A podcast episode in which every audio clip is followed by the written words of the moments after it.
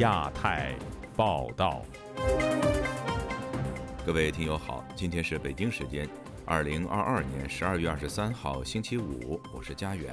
这次亚太报道的主要内容包括：中国多次拒绝美欧疫苗援助，百姓生命和党的面子哪个更重要？北京等地新冠死亡人数上升，决赛圈登榜微博热搜。赵立坚妻子黄安等人抱怨缺医少药，中国体制优势何在？白纸运动被捕者杨子晶的母亲接受本台专访，呼吁舆论声援。世界贸易组织发布有关香港原产地标记意见，搅动美中竞争。接下来就请听这次节目的详细内容。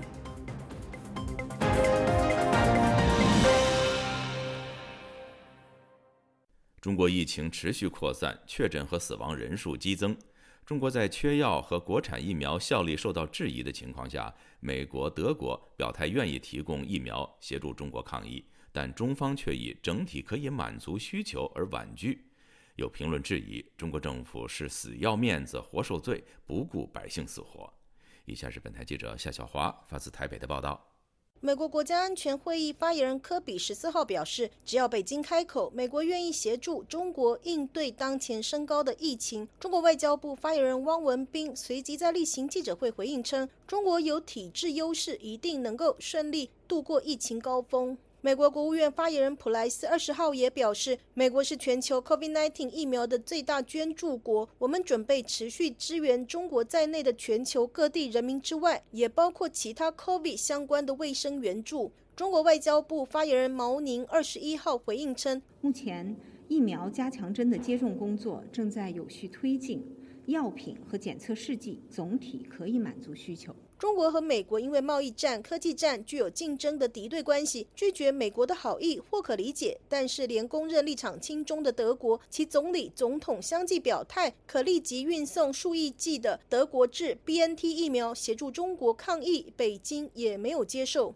美国国家情报总监海恩斯三周前就披露，尽管中国面临新冠病毒疫情大流行的挑战，但中共领导人习近平不愿意接受西方国家的疫苗。制台中国异议人士龚宇健接受自由亚洲电台采访指出，独裁专制者的心态都一样。毛泽东时代大跃进三年大饥荒，饿死了几千万人，国外也提出紧急粮食援助，被毛泽东拒绝。七零年代发生数十万死的唐山大地震，当时外国也想提供救援，也遭到共产党的拒绝。龚宇健说：“共产党是不把中国呃老百姓的这种人命，就是当成一条人命，就是把他们通通都。”是看作是那种蝼蚁嘛。第二的话，就是中国共产党的话，就是说那种家丑不可外扬的那种死要面子，但是活受罪的那种心态的话，就是一览无余。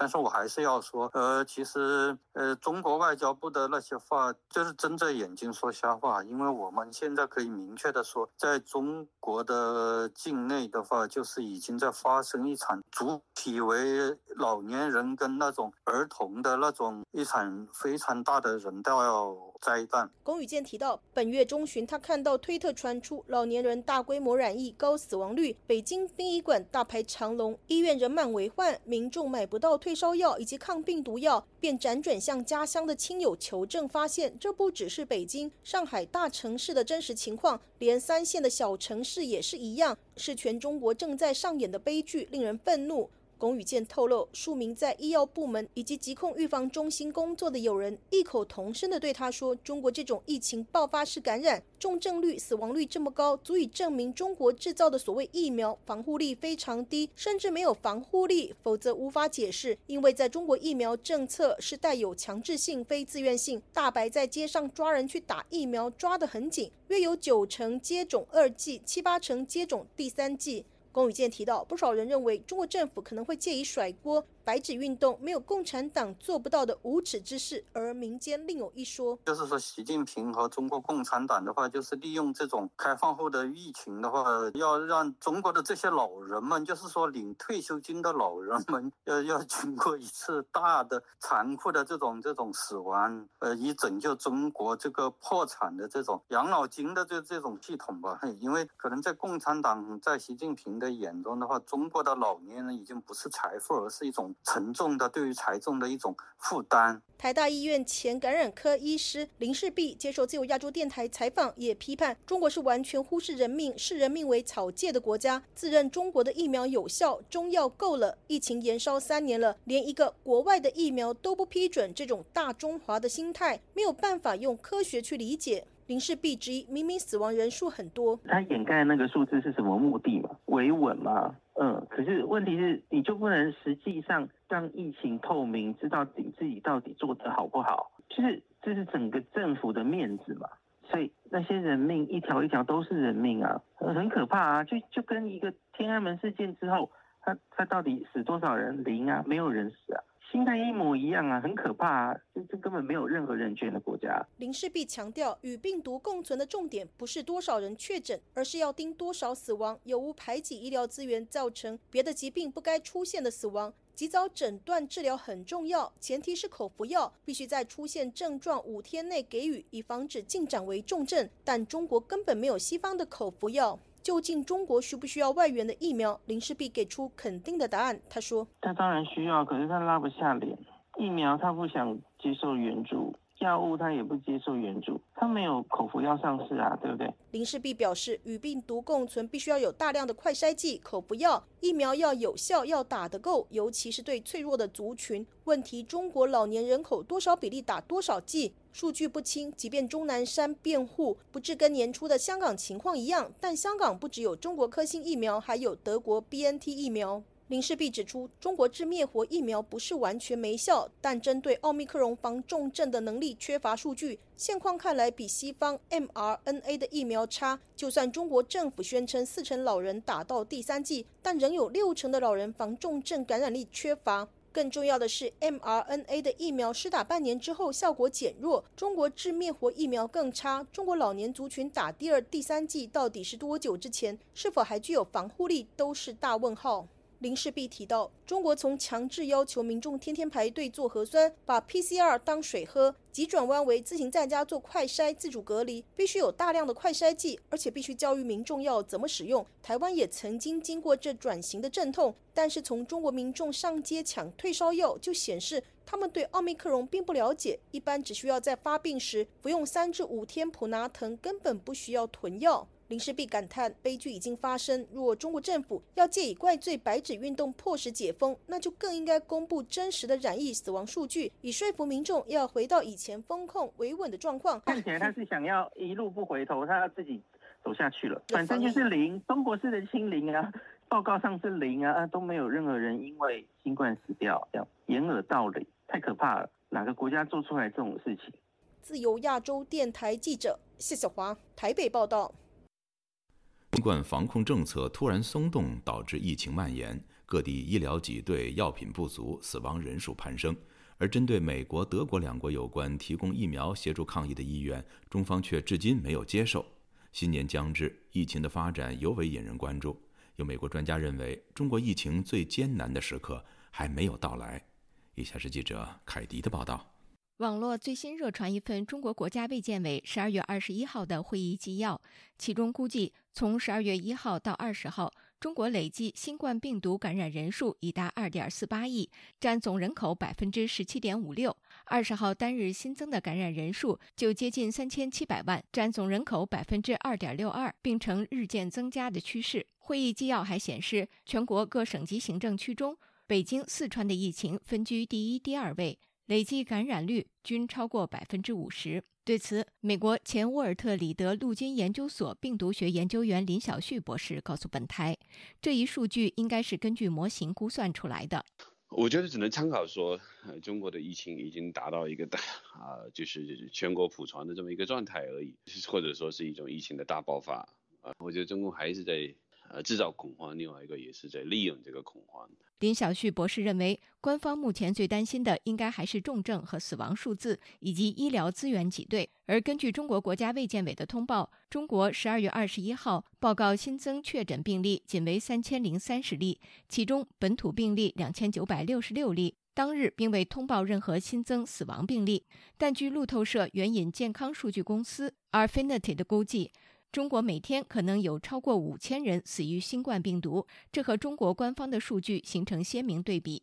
随着中国确诊病例逐日攀升，各地都传出医疗资源严重不足的状况，重症患者和死亡人数均大幅上升。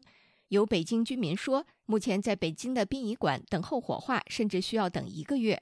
对于中国目前种种防疫乱象，美国传染病学会发言人约翰霍普金斯健康安全中心资深学者阿黛尔贾博士告诉本台：“This was completely predictable。这种混乱状况是完全可以预料到的，因为中国政府从一个不承认病毒生物学的极端，走向了另一个同样不承认病毒生物学的极端。”阿黛尔贾博士说：“现在需要做的就是实施有针对性的公共卫生干预措施，并获得西方的高效疫苗以及抗病毒药物。”他还说：“中国目前的政策是在两种错误的选择之间摇摆不定，但这两种选择都是罔顾现实的。”中国国家卫健委二十一号的纪要当中提到，十二月一号以来，全国十九个省区累计报告一千一百例感染者基因组。有效序列共发现十二种奥密克戎变异株，主要流行的病毒株是 BA. 点五点二、BF. 点七和 BM. 点七。目前尚未发现传播力、致病力和免疫逃逸具有明显变化的新变异株。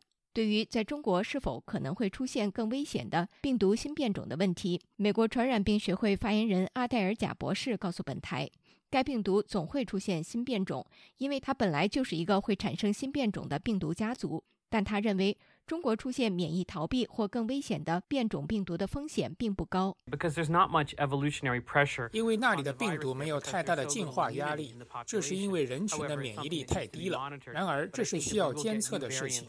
但我认为，无论中国做什么，我们都会得到新的变种病毒。中国国家卫健委日前会议纪要中还谈到。卫健委主任马晓伟表示，伴随全国防疫措施进一步放松，以及春节期间人群大规模流动，预计更多地方的疫情将快速上升，城市和农村的感染率将同时成长。而农村医疗底子薄、慢性病的老年人很多，一旦感染快速蔓延，局面将更严峻。会议还分析，近日全国疫情整体处于快速发展阶段，预计十二月下旬。全国多个省区将陆续进入疫情流行高峰期，而在疫情高峰后的一周左右，将出现重症和非重症高峰。最近，美国和德国政府先后向中国提出愿意立即提供中国先进疫苗协助抗疫，不过北京并没有接受。美国传染病学会发言人阿黛尔贾博士告诉本台：“I really don't think that there is a good 在没有更有效的西方疫苗的情况下，我真的不认为有一个很好的解决办法。”来结束这场大流行。林小旭博士也告诉本台，中国拒绝接受外国援助疫苗，一方面是领导人的面子问题，而另一方面，由于当前病毒的逃逸能力和极强的传播力，疫苗对于遏制当前的病毒大爆发还是杯水车薪。更关键的还是医疗体系能撑多久的问题。你现在呃多重病毒的这个高峰。呃，都不会在短期内就说到了明年一月份就过去，不会的，而且反而会是不断的往上冲的这样一个状态。林小旭预计，至少明年前两三个月，中国的疫情状况都会很艰难。以上是自由亚洲电台记者凯迪华盛顿报道。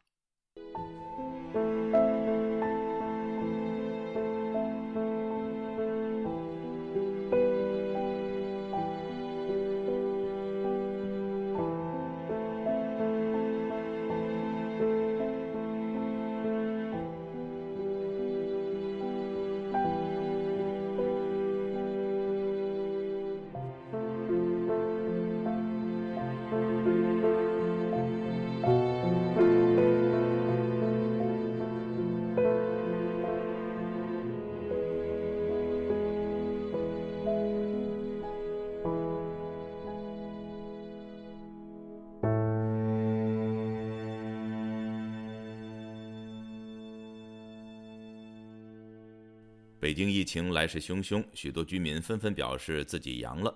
有朝阳区的网民说，北京当地现在等候火化需要一个月，如果缴交人民币三万元，则可以在三到五天内火化遗体。不少人批评，这根本就是在发死人财。以下是本台记者古婷的报道。短短二十天，北京全城居民笼罩在疫情蔓延的恐惧气氛中。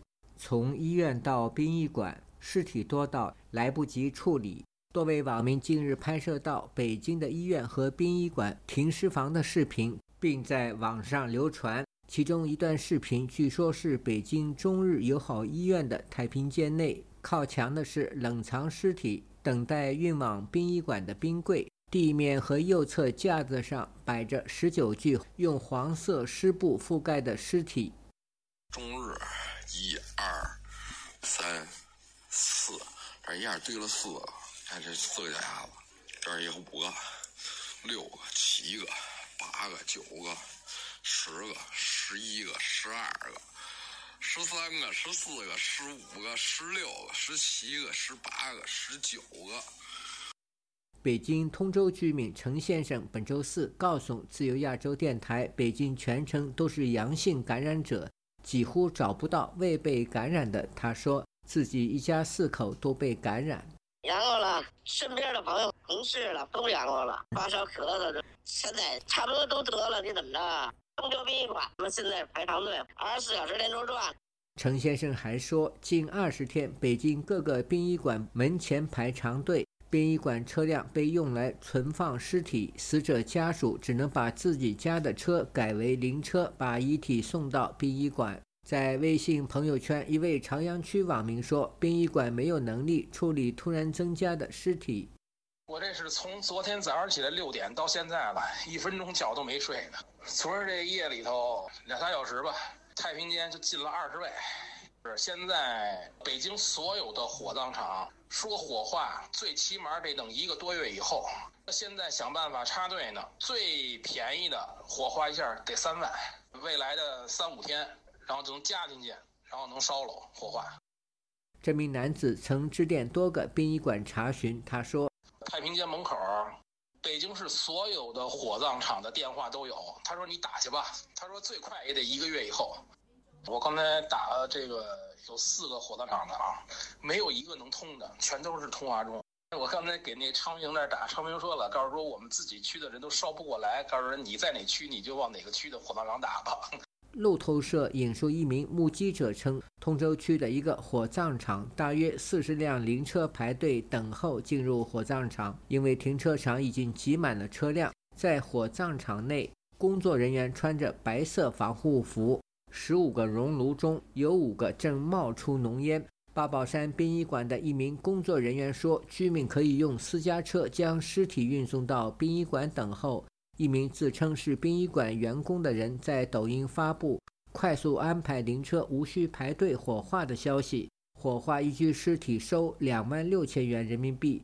有网民炮轰殡仪馆内有人借火化遗体大发死人财。其手法如同核酸检测公司伪造阳性患者敛财。在北京附近的天津殡仪馆，同样遇到来不及处理尸体的问题。网上视频显示，众多死者家属大排长龙领取骨灰。推特网民方舟子发帖：石家庄市元氏县殡仪馆由于连轴转，烧坏了三台火化炉。本台记者周四致电北京八宝山殡仪馆、东郊殡仪馆等多家殡仪馆，但电话始终无人接听。自由亚洲电台记者古婷报道。近日，疑似中国外交部发言人赵立坚妻子的微博账号公开抱怨买不到四类药品，战狼丈夫在一线全力炮轰美国，而妻子却在后方拆台的举动引发网民热议。有学者表示，中国政府被迫紧急放松管控后，导致疫情蔓延，各地缺医少药的困境之下，无人能够在这场政策失误中幸免。以下是本台记者经纬的报道。十二月十九日，疑似中国外交部“战狼”发言人赵立坚妻子汤天如的微博账号发布贴文，抱怨自己在放松疫情管控后买不到防疫药品。该条贴文一出，引发微博网友群起而攻，有网友在评论区里爆粗口，还有网友满口讽刺。美国民间人权组织公民力量创办人杨建立说：“赵立坚妻子的言论证明了，无论是严格风控还是全面解封。”不仅是普通群众对中国的防疫政策感到不满，精英阶层对此也颇有微词。而他过分的相信这个清零风控的政策，而把这个政策呢又和习近平的英明伟大呀，还有这个中国制度的优越性都连在一起了，他就骑虎难下。而这个过程中呢，把所有的资源都用在什么核酸检查呀、完全的封控社会啊，那么就忽略了各种医疗资源的准备。像赵立坚这样的这个可以说是中国的这个高干家家庭了，最后要面临着这个缺药的这个状态。迫于舆论压力，汤天如删除了上述贴文，但二十日他再度发帖说，感谢邻居分享的四粒退烧药，解决了我们的困难。他还呼吁大家将退烧药、感冒药拿出来，分享给身边急需的人。汤天如此举似乎间接证实了买不到药的情况属实。杨建立表示，疫情以来，中国政府长期对新冠病毒进行意识形态下的夸张宣传，导致社会无法适应政策急转。从这个赵立坚老婆这个这个推，你就可以看出来，他自己本身也就很恐惧。换句话讲，就是中国社会上上下下，由于对于这个防疫政策的非科学、非呃这个常识性的这种处理，使得无论是精英阶层还是民众，对于疫情的了解都不得当。十二月二十日，美国国务院发言人普赖斯在例行记者会上表示，美国作为世界上最大的新冠疫苗援助国，将继续进行国际援助，包括中国。这并不是美国第一次向中国伸出橄榄枝，以期共同应对这场公共卫生危机。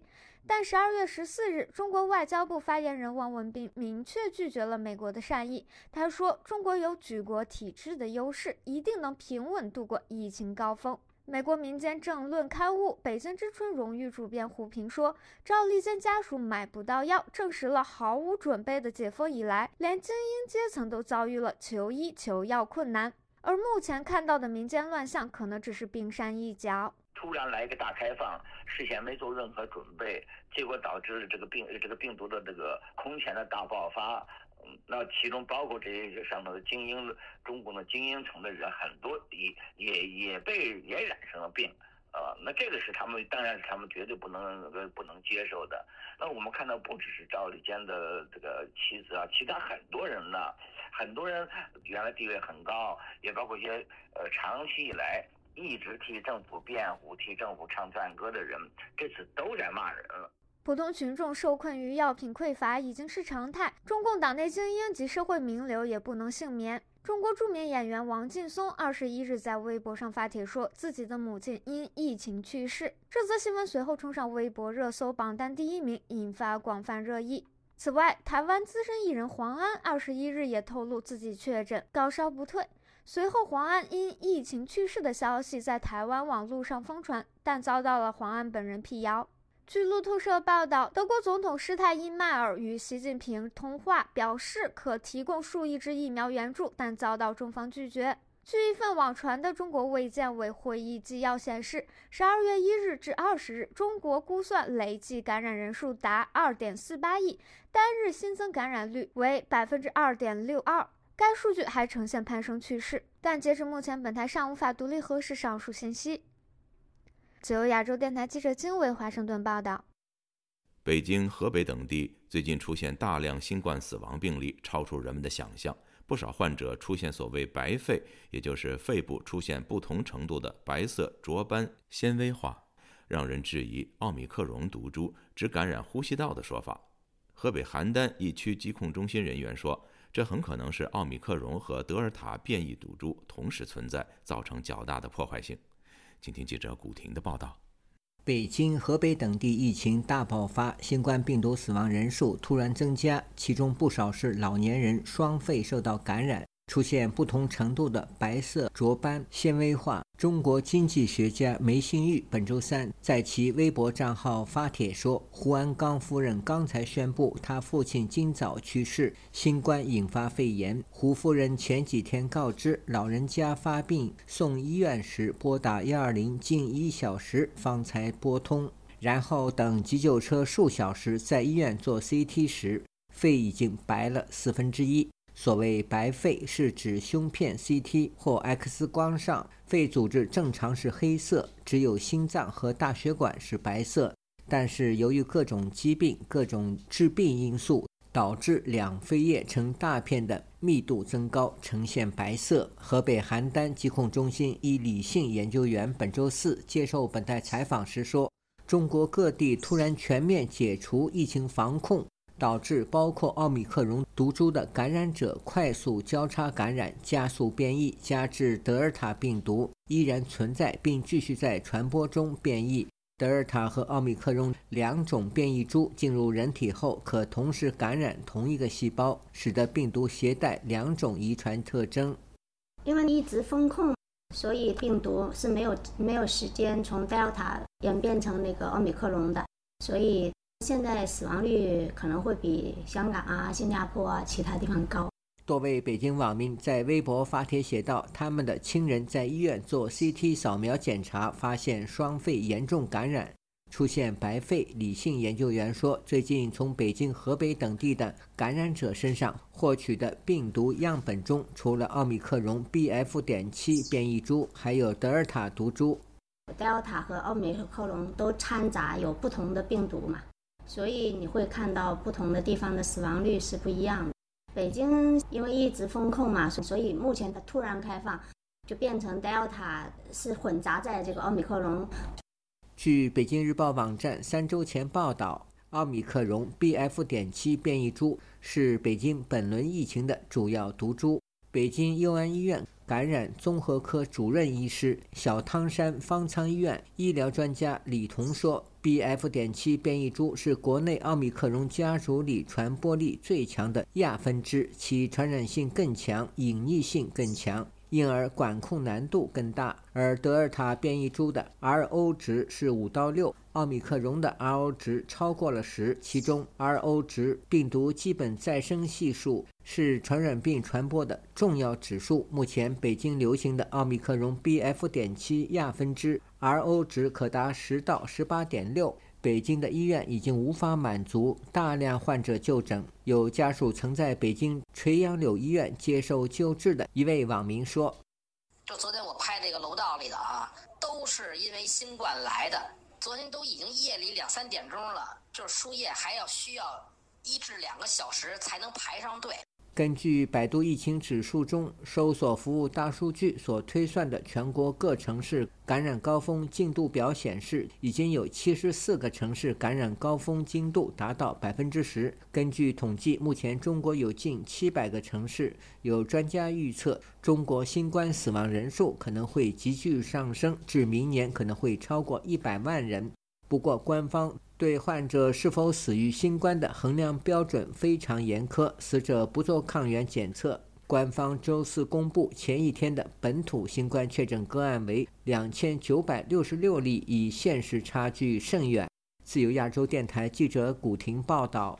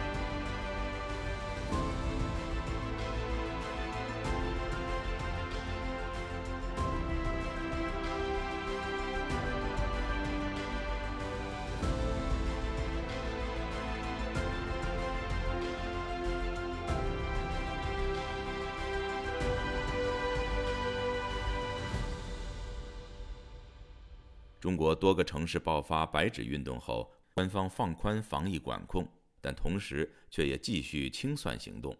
各地都有年轻人被捕的消息。在广州，名为“点心”的性别权益关注者杨子晶就是其中一人。点心的妈妈高秀胜接受本台访问时说：“警方拒绝透露拘捕点心的原因。他呼吁大家在享受防疫松绑的自由之际，不要忘记为众人发声而被捕的年轻人。”以下是记者陈子飞的报道。白纸运动过去不到一个月，官方宣布防疫松绑的同时，继续在多个城市拘捕曾经参与或围观白纸运动的年轻人，包括名为“点心”的性别权益关注者杨子金。点心的妈妈高修胜接受本台访问，她表示，点心在广州工作，与她分隔两地，平日只是通过电话联系。他表示，点心被警察带走当天，他们正在通话当中，突然间有人敲门，使他们的对话中断，没想到点心就此失联。高修胜表示，知道点心被带走后，第一时间坐飞机从老家赶到广州，再到派出所了解情况，但一直没办法了解点心被拘捕的原因。到广州晚上十点，我就直接到派出所了。派出所说，办案民警不在，只是跟我说刑事拘留了。至于为什么拘留，不告诉我。我到第二天早上又去拿那个拘留通知书，他的通知书是五号签的。但是他没有通知我，就是我来了以后，他才给我打了一份。我当时就问他，我能了解案情吗？他说不可以。我说我知道他为啥进来吗？他说你也不能知道，你只知道他被拘留了就可以了。就是他给我发的通知是到到看守所了，但是他没有，还在派出所。到第二天，我又跟律师又去了一趟，完后警察还是这样说：现在人在派出所，没有会见条件，律师也不能见。高修胜表示，据他的了解，点心是被指参与在广州海珠广场反对过度防疫政策活动而被拘捕。他表示，点心当天是与朋友到现场围观，又说不明白为何防疫松绑，大家都自由之后，提出希望解封的人却要被关押。疫情封控了几两个月了吧？确实已经影响到很多人的生活了，一直不能好好工作。他可能也是因为自己过得也因为疫情也受到影响，可能也是有感而发吧。唉，目的也是为了让大家都好过一点嘛，他自己也好过一点，只是跟着去而已。也许方法不对，但是他们的心愿是好的嘛。现在不是大家都解封了，现在都可以自由活动了，现在大家都在享受这个解封以后的便利，但是还把他关在里面。高修胜表示，自己在广州人生路不熟，只能每天到派出所和看守所，以及通过律师了解情况。但到目前为止，也没办法知道点心的状况。哎，其实我更担心的是他的身体。嗯，一个是疫情，一个是他本身胃不太好，他一紧张会胃疼，也不知道他给他们按时吃饭吗？也不知道能按时睡觉吗？几乎每天去派出所吧，然后那两天变天了，我给他送的衣服。但是警官跟我说，衣服他也收不到，也不会让他穿，因为不让穿自己的东西，都是人的里边集体的东西。他透露，协助他们的律师刚确诊，也在隔离当中，暂时没办法评估何时才能安排会见。他也有心理准备，要在广州度过二零二二年。他表示，现在最大的心愿是能与点心见面。没经历过，我那孩子是个乖孩子。从小就可听话了，从来没有干过违法乱纪的事儿。我其实刚开始来的时候，我根本没有意识到这么严重，我就以为直系亲属来了，把他领回来就可以了。谁知道我在这儿已经待了十多天了，居然连面都见不上。哎呀，我现在也不知道呀，就是有人出来，为什么他出不来呀？我也不知道为什么，我根本没有计划，都是事情推着我走。哎呀。我现在不想那么多，我只想他快快的出来，哪怕不让我们再发生，我们回我们老家去都可以，远离这个是非之地。除了杨子金之外，在北京、四川、上海等地都有年轻人因为出现在白纸运动现场，被指参与或围观而被拘捕。有协助被拘捕年轻人的维权人士表示，因为有被带走的年轻人手机的通话群组和记录被破解，群组当中的人也陆续被带走和传唤，难以评估因为白纸运动被清算的确实人数。就亚洲电台记者陈子飞报道。南京异议人士郭全因煽动颠覆国家政权罪成判监四年后，决定提出上诉。他的母亲作家顾潇形容儿子的遭遇为他的晚年带来痛苦，但仍然盼望有生之年能够母子重聚。以下是记者高峰的报道。郭全的母亲年过八十的作家顾潇，十二月二十一日接受本台专访时表示，由于健康理由，他和两名代表律师均没有出席二十日郭全案一审宣判。我身体不好，没有能去参加。律师施伟江呢，因为阳性，也没有能来。买了到南京的火车票了，也在南京的住房订了。结果到了礼拜一，核酸又是阳性，也来不了了。还有个律师常博阳也是阳性，没有来。然后呢，律师打电话告诉我了，判了四年，说的要加。对，后患无耻啊！无可奈何，人家判你几年你就几年，你还能回嘴吗？你还能去抗议吗？据了解，被南京市中级人民法院以煽动颠覆国家政权罪判刑四年的郭全，已要求律师提出上诉。顾潇却认为徒劳无功是肯定的，不可能上诉这条路也是没有用，百分之百没得用。我给他评请了，好像我给他。加到一起，聘请了十几个律师了，上什么诉啊？没有用，我不感兴趣，没有用。昨天一个朋友打电话给我，我说他已经做了三年了，还有一年嘛，你好好活着等他。我如果死了，拿个我的照片写好了，顾小遗像，等他进来了，给他妈鞠个躬，然后说声对不起，我就满意了。生于知识分子家庭的郭全，曾经在南京师范大学任职副教授。二零零七年，他公开要求中国进行宪政改革，并宣布组建被视为反共组织的中国新民党，而遭当局打压，大学教职也不保。二零零八年，郭全因为在网上发表几百篇文章，倡导民主和不合作运动，被当局以颠覆国家政权罪判刑十年。控方指，郭全二零二零年，也就是获释后两年。新冠病毒在武汉肆虐时，以郭全语录为名发表了五百多篇文章，评论疫情和国情，并表达对现有制度的不满。上世纪六十年代毕业于南京师范大学中文系的顾潇，曾在江苏省委宣传部工作，其后在省作家协会从事创作。在采访期间，顾潇屡次表现激动。在他口中，郭全的牢狱之灾让他有一个痛苦的晚年，但与此同时，他对儿子仍抱有期待。对不起，我今天实在是心里烦躁。我想呢，这个一年多，我我能不死就好了，等他回来吧。律师常博阳相信，郭全遭重判与他曾因颠覆国家政权罪被长期囚禁有关。三年前就是当时武汉出现疫情病毒的事儿，他当时就是在在这个微信上对这个武汉当时这个隐瞒这个疫情啊，他提出了一些批评意见，就因为这个事儿引发的。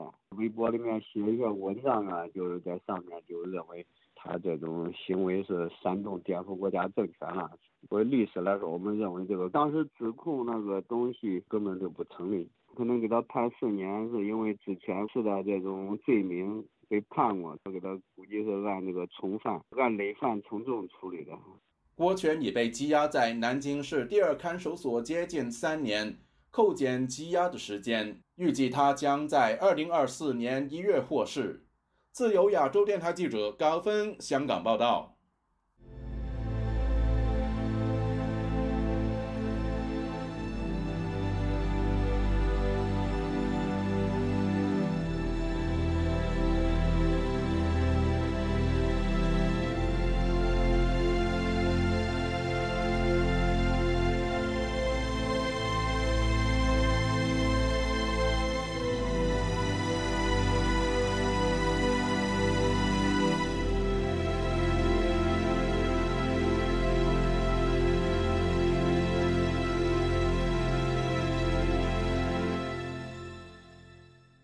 世界贸易组织 WTO 日前裁定，美国要求香港商品需标注成“中国制造”的规定违反了世贸规则。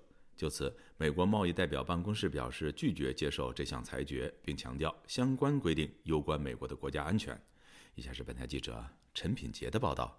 世界贸易组织仲裁小组十二月二十一日裁定，美国要求把香港进口商品标示为“中国制造”的规定违反了贸易规则。仲裁小组表示，美国的措施不符合世界贸易组织的国安事务豁免资格，因为美国和香港并未达到国际关系紧急的程度，呼吁美国实施上述措施必须要符合全球贸易规定。不过，美国贸易代表办公室当天也在声明中表示，美国不会因为世贸组织的裁定而改变这项规定，依旧会要求香港产品更改产地标注。声明表示，美国的行动是对中国打压香港自治、威胁美国国家安全利益的回应。美国也不会将基本安全问题的判断和决策权力交给世贸组织。美国国会下属的美中经济与安全审查委员会成员维塞尔就支持美国贸易代表办公室的立场。他表示：“我请同事代读他的说法。世界贸易组织进一步损坏了美国的利益，也疏远了与美国的政策制定者和民众之间的关系。中国拒绝了对香港的一国两制承诺，但要保留优惠贸易待遇，这是不可能的。”鉴于国安法在香港实施之后，香港的民主法治遭到破坏，美国前总统特朗普政府就认为香港不再享有足够的自主权。特朗普签署了终止香港特别地位的行政命令，结束香港有别于中国关税待遇的地位。美国自二零二零年十一月起，要求所有由香港出口前往美国的产品来源地标记不能再标示香港，而必须标示为中国。香港政府对此表示不满，向世贸组织申诉。中国及香港方面则是对上述世贸组织的裁定表示欢迎。中国商务部发言人就说，希望美方尊重裁决。香港的商务及经济发展局局长也表示，相关的裁决证明美国无视国际贸易规则。曾经在美国克林顿政府时期担任贸易官员的莱茵斯就对此表示，美国认为世贸组织无权对成员国的国家安全主张做出决策，但是目前为止已经两度被裁定违规。他说：“我请同事代读他的说法。如果美国根本无视该决定，香港最终将被允许进行报复。如果美国提出上诉，香港的报复会被推迟到上诉解决为止。这可能永远不会发生，因为上诉机构已不再运作。”这是世贸组织在本月第二度驳回美国对于国安事务符合豁免范围的主张。世贸组织在十二月九日就裁定，美国前总统特朗普执政时，以保护国家安全为由，对进口钢铁和铝征收关税，违反了全球贸易规则。这项裁定同样也受到美国的批评。不过，美国贸易代表戴奇在周一的一场智库研讨会上回应关于世贸组织对于钢铝关税裁决的问题时，他就强调，国安政策的合理性属于各国政府自己的责任。戴奇说：“A multilateral institution like the WTO.”。像世贸组织这样的多边机构，不应该对主权政府做出的国家安全决定进行事后批评。我认为这项裁决让世贸组织如履薄冰，这确实挑战了该体系的诚信。在周三的裁决出炉之后，美国可以在接下来的六十天内提出上诉。不过，美国在二零一九年就背给世贸组织上诉机构的人事任命权，导致上诉请求没有办法获得审理。自由亚洲电台记者陈品杰华盛顿报道：十二月二十二号，国际互联网信息审查观察网站 GreatFire.org 发布调查报告，披露美国苹果公司为了企业利益，协助中国与俄罗斯等集权政府在应用软件商店中进行审查，将涉及突破网络封锁的虚拟专用网络，也就是 VPN，以及有关外国媒体、少数民族、LGBTQ 加性别多元等内容的软件下架。限制当地民众获取信息的权利。以下是本台记者唐媛媛对这份报告主任伊斯梅尔的专访。本周四，国际互联网信息审查观察网站 GreatFire.org 发布了两份报告。报告重点关注美国苹果公司基于经济利益考量，配合俄罗斯及香港政府在应用软件商店中进行信息审查，将不利于当地政府维稳的软件下架等问题。这其中包括了在乌俄战争爆发之时，苹果公司下架了在俄罗斯的财经、商业、外国媒体和虚拟专用网络软件，以及苹果公司受到北京当局和香港地方政府压力，在香港下架虚拟专用网络和私人浏览器等。伊斯梅尔先生您好，谢谢您接受采访。请问您可不可以谈谈 GreatFire.org 发布这份报告想要达成的诉求？Apple censorship is a project that started in in 2019. 我们自2019年开始关注苹果公司在应用软件商店上的审查制度。通过观察苹果公司在全世界一百七十五个地区经营的应用软件商店，我们致力于研究哪些软件被苹果公司下架，以及下架背后的原因。我们发现，软件下架时常是因为威权政府命令苹果公司这么做，苹果公司就照办。我们发表这份报告是希望能够激起外界对苹果公司配合威权政府进行信息审查的关注。像是在中国及俄罗斯，民众有很多软件没有办法使用，这都是基于两国政府的要求。您可以向我们谈谈苹果公司配合北京政府在中国下架应用软件的情况吗？The the China's App Store is is really unique in a sense because 中国的应用软件商店很特殊，因为它是唯一一个系统性将所有同类软件进行屏蔽的地区。在中国的应用软件商店当中，没有任何一个虚拟专用网络可以供民众下载，全世界只有中国是这样的。这种系统性下架行动起初发生于2017年，当时苹果公司向美国众议院承认。他在中国的应用软件商店下架了数百个虚拟专用网络软件。另一方面，苹果公司也下架了藏语应用软件、LGBTQ+ 加性别多元应用软件。上述应用软件被下架，大多都是配合当地政府的命令。《纽约时报》甚至披露，苹果公司设有关键字黑名单，导致相关软件只要提到特定词汇就无法上架。所以，如果有人设计了和天安门事件相关的应用软件，就会触及上述关键字，而导致无法上架。您的组织有尝试联系苹果公司，请他们针对审查问题做出回应吗？No, never. Apple's trademark. 苹果公司始终保持沉默。当中国爆发抗议事件时，苹果关闭了隔空投送功能，以防止抗议者彼此联络。对此，苹果公司也未对外界质疑做出正面回复。就算苹果公司进行了回应，他们说的也很少。苹果公司不是说这是苹果内部的政策，就是说它必须要配合当地的法律。针对应用软件商店审查的问题，我们有写信给苹果公司，不过苹果公司从来没有回复过我们。您可以进一步谈谈中国政府与苹果公司之间的互动关系吗？when did government wants to to take down 我们确定的事实是，如果政府想要拿下相关应用软件，他们会跟苹果公司联络，接着苹果公司就会联络软件开发商，告诉开发商他的软件违反当地法律，因此要将软件从应用软件商店下架。如果开发商想向苹果公司上诉，他就会叫你直接联系当地政府的有关部门。苹果公司并不会站在中间帮开发商与政府沟通。谢谢您今天接受采访。以上是本台记者唐媛媛对 GreatFire.org 苹果审查报告主任伊斯梅尔的专访。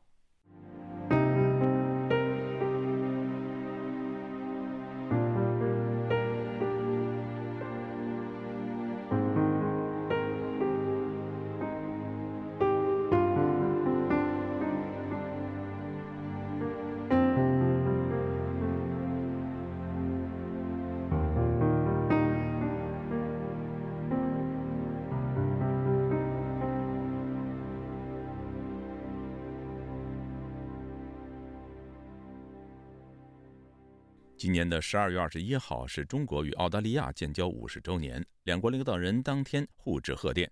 同时，澳大利亚外长黄英贤还在北京与中国外长王毅举行了外交与战略对话，并发表了联合声明。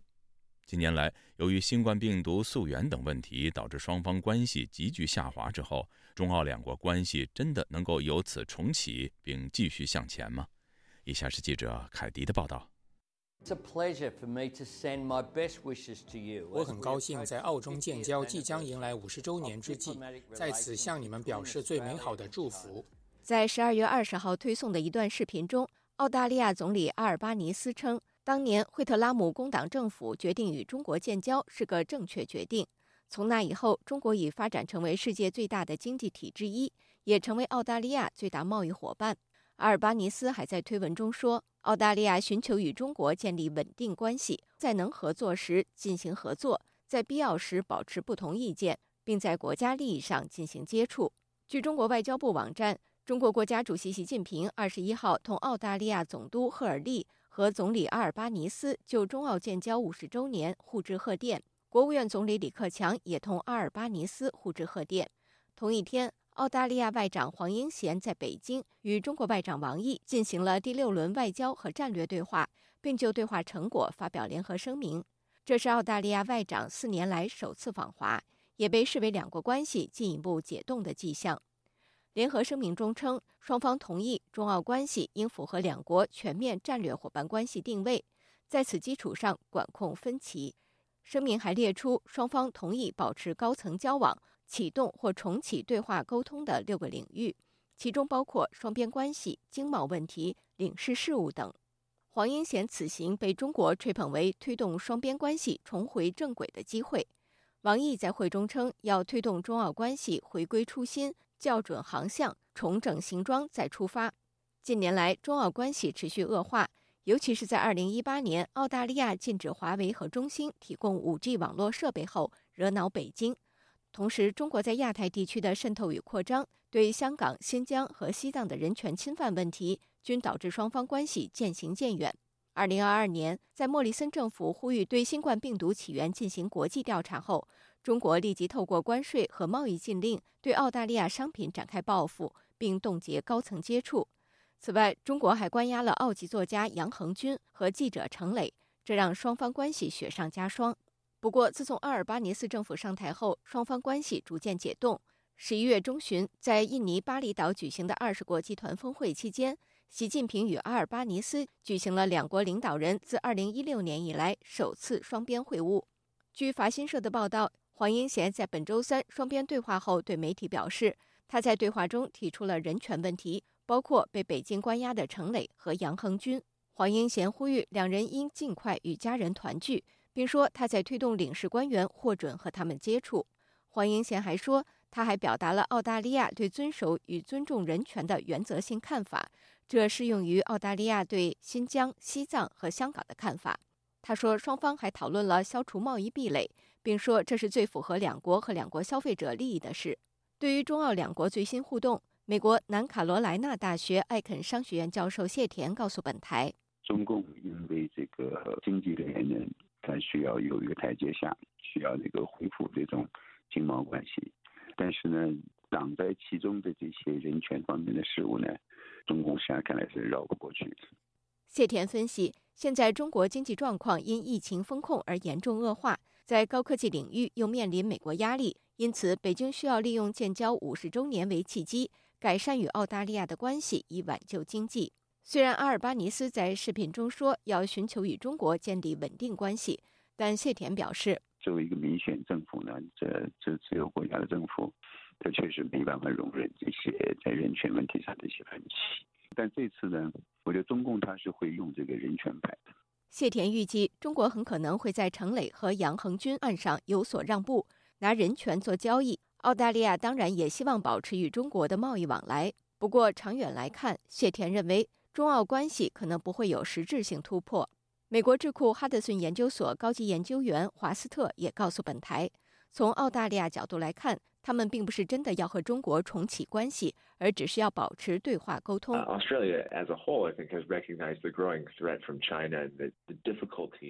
澳大利亚作为整体已经认识到中国不断增长的威胁，与他们进行接触的困难性。我看到的他们的方式就是试图寻求稳定，因为他们不想让澳中关系持续恶化。他们寻求稳定，但也愿意在一些问题上抵制中国。呃，they're also, you know, willing to push back against Beijing on certain issues. 华特斯说，目前阿尔巴尼斯政府在对中国政策的基调上与拜登政府相似，愿意在气候变化等问题上与中国合作。但也准备对中国日益增长的经济、军事影响力提出更多批评。以上是自由亚洲电台记者凯迪华盛顿报道。陪伴是最长情的告白，从广播到网站，再到 Twitter 和 Facebook。自由亚洲电台感谢您二十五年来不离不弃。相遇是久别重逢，从 Spotify 到 Google Podcast，再到 Apple Podcast。我们在各大播客平台等您，再续前缘，相守相依。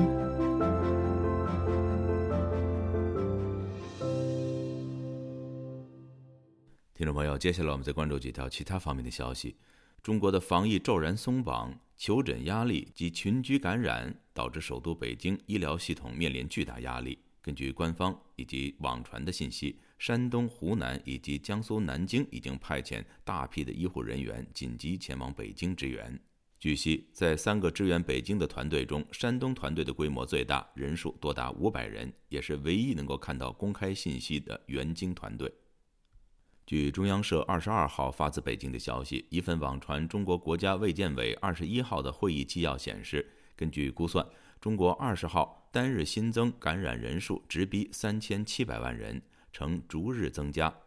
十二月一号至二十号累计感染已经达到二点四八亿人，占总人口的百分之十七点五六。会议纪要还显示，中国三十一个省级行政区中，北京、四川疫情分居第一、第二名。累计感染率已经超过百分之五十，介于百分之二十至五十者依次为天津、湖北、河南、湖南、安徽、甘肃和河北。据路透社二十二号消息，健康数据公司 Airfinity 估计，中国每天可能有超过五千人死于新冠肺炎，这与北京关于当前疫情的官方数据形成鲜明对比。这家总部位于英国的公司表示，它使用基于中国地区数据的模型得出的数据也表明，中国目前的每日感染人数超过一百万。他在一项声明中说，其估计与官方数据形成鲜明对比。官方数据报告，过去一周有一千八百个病例，官方死亡人数仅为七人。日本航空自卫队二十二号表示，航空自卫队小松基地所属的 F 十五战机与美国空军的 B 五十二轰炸机于二十号在日本海上空进行联合演练。日媒指出，一般认为这主要是为了牵制中国和俄国。听众朋友，这次的亚太报道播送完了，谢谢收听，再会。